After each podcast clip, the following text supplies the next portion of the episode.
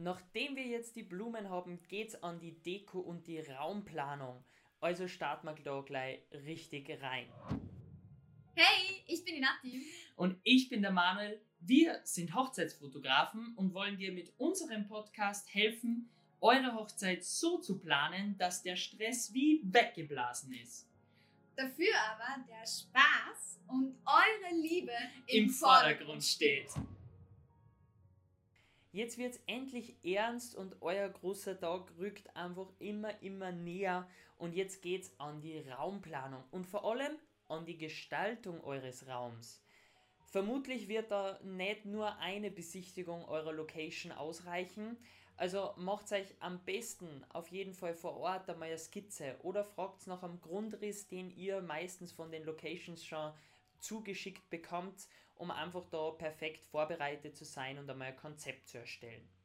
Ihr solltet jetzt bedenken, dass ihr viel Platz für viele Punkte auf eurer Tagesordnung braucht. Erstens, wenn ihr eine freie Trauung habt oder eure Zeremonie vor Ort ist, solltet ihr euch Gedanken machen, wo hat die einen Platz für die freie Trauung einerseits, dann für den DJ und dem seine Technik das Buffet sollte auch Platz haben, beziehungsweise habt ihr vielleicht die Möglichkeit, dass ihr nicht nur ein Buffet habt, sondern auch eine Küche vor Ort.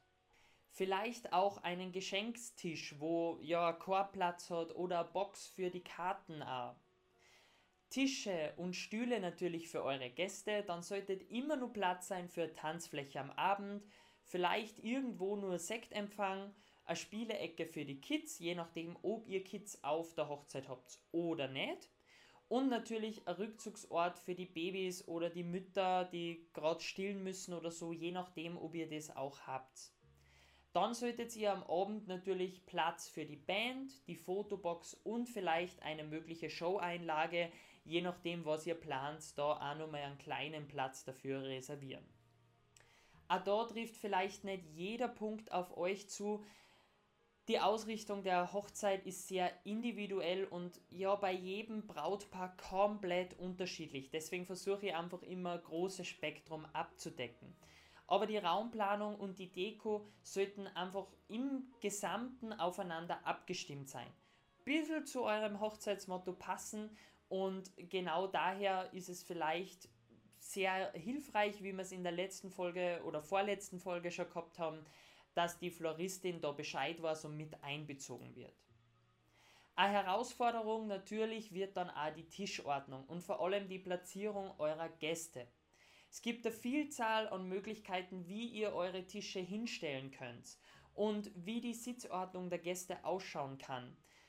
Voraussetzungen dafür sind natürlich in erster Linie mal die ja, Gegebenheiten eurer Location vor Ort.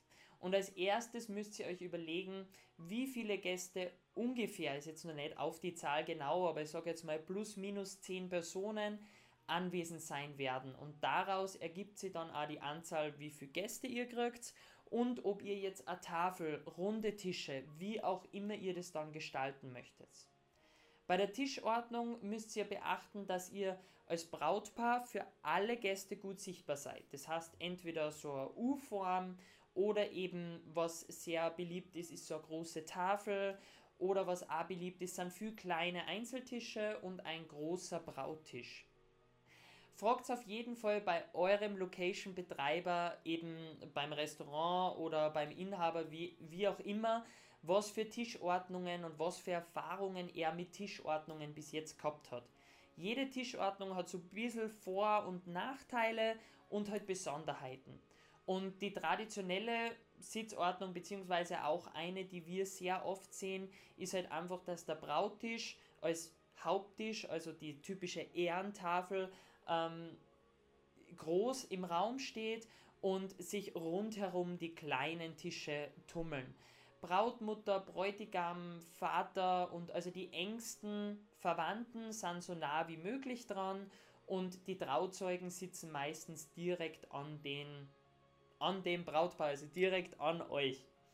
Die restlichen Gäste sitzen dann einfach in einer ganz normalen Sitzordnung, so wie das für euch gut ist.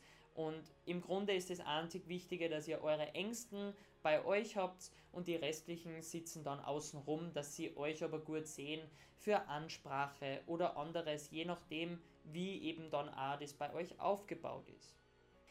Es kann natürlich aber auch sein, dass euch das völlig egal ist und ihr die Traditionen völlig über Bord haut, dann könnt ihr natürlich die Hochzeitsaufteilung und die Sitzordnung so gestalten, wie ihr das haben wollt, denn heutzutage ist es halt einfach nimmer ganz so eng gesehen. Und es wird auch einfach sehr gern nach Freundschaften und einfach nach Familienstamm oder die besten Freunde zusammengesetzt. Da habt ihr eh schon die beste Erfahrung, wer wie reinpasst. Was natürlich so ein bisschen zum Beachten ist, wenn ihr natürlich mit euren Gästen gerne reden möchtet, was ja auf einer Hochzeit gar nicht so selten ist, dass man mit den Gästen reden möchte, ähm, dann würde ich natürlich so ein bisschen im Kopf behalten, wenn ihr jetzt eine lange Tafel habt und weit weg von den anderen Gästen sitzt, ist jetzt nicht so viel mit Kommunikation, weil dann kommt ihr ja nur rechts und links zu euren engsten Vertrauten und ab dann ist Schluss dann könnt ihr auch mal ein bisschen rumgehen oder ihr habt eben eine große Tafel oder ähm, wo sie auch Leute gegenüber sitzen. Schaut halt einfach, dass natürlich die Gespräche da nicht zu kurz kommen. Und runde Tische sind im Grunde sowieso ein bisschen geselliger wie lange Tafeln. Aber ist ganz genauso, wie wir am Anfang gesagt haben, völlige Geschmackssache. Was natürlich auch ein wichtiger Punkt ist, sind eure Kinder bzw. die Kinder der Gäste. Solltet ihr mehrere Kinder haben, macht euch auf jeden Fall Gedanken, einen separaten Tisch nur für die Kinder zu machen, wo die wirklich für sich ernere Ruhe haben. Von der Tischordnung und jetzt einmal der Floristik abgesehen, solltet ihr natürlich auch auf die Dekoration achten. Denn es ist einfach wichtig bei eurer Feier einerseits Stimmung, als auch natürlich so ein bisschen ja, euren einzigartigen Look-Style ein bisschen mit reinzubekommen. Und es gibt viele kleine Dekorationsmöglichkeiten, die da am besten ja nach eurem Hochzeitsmotto so ein bisschen ausgerichtet sind und wo vielleicht sogar der Florist ein bisschen helfen kann, weil der Dekomaterial habt. Oder ihr habt eine Dekorateurin und fragt die nach Tipps. Da kann euch auch wieder natürlich mein Lieblingstipp Pinterest weiterhelfen, weil mehr Tipps über, zum Thema Deko als auf Pinterest werdet ihr nirgendwo finden. Wenn du dazu nur irgendwelche Fragen hättest, melde dich bitte einfach direkt bei uns, weil ja, wir werden da gern zu dem Thema gefragt. Ich habe eine Dekorateurin, wo ich euch gern weiterschicke. Wenn ihr zum Thema Floristik nur Fragen habt, dann schicke ich euch da auch gerne weiter. Es ist einfach so, dass man sich viel Gedanken über diese Deko machen muss, weil die natürlich sehr viel Einfluss auf das Gesamtmotto und auf den Stil eurer Hochzeit hat. Nicht nur der Outfit-Stil, Location-Stil an sich, sondern eben die Deko ist da auch sehr ausschlaggebend. Das einfach nicht vergessen. Außerdem habe ich nur eine kleine Anekdote für euch und zwar hat man meistens in seiner Familie so diese Tante oder den Onkel, der jetzt nicht unbedingt der liebste Fan ist oder den man jetzt, der vielleicht ein bisschen kompliziert ist auf der Hochzeit oder leicht einmal über die Stränge schlägt. Dann gibt es da auch einen Tipp und zwar einfach den ein bisschen abseits zu setzen und am besten halt mit denen zusammenzusetzen, mit denen er sich sowieso schon gut genug äh, versteht.